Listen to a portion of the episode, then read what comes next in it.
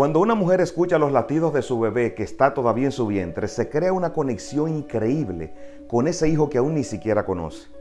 En ese momento todavía no sabe cómo será su temperamento, no sabe cómo será su forma de pensar, cómo manejará sus reacciones, no sabe cómo le gustará vestir, no sabe nada. Sin embargo, de tan solo escuchar sus latidos generó un vínculo único con su bebé. El hecho de poder escuchar sin prejuicios, sin enjuiciar su apariencia, sin adelantar conclusiones por lo que pueda suceder en el futuro, esto permitió que se generara ese vínculo tan especial. Lo mismo sucede cuando aplicamos esa misma técnica para cuando escuchamos a alguien que nos habla. Cuando escuchas sin prejuicios adquieres más poder y te relacionas mejor.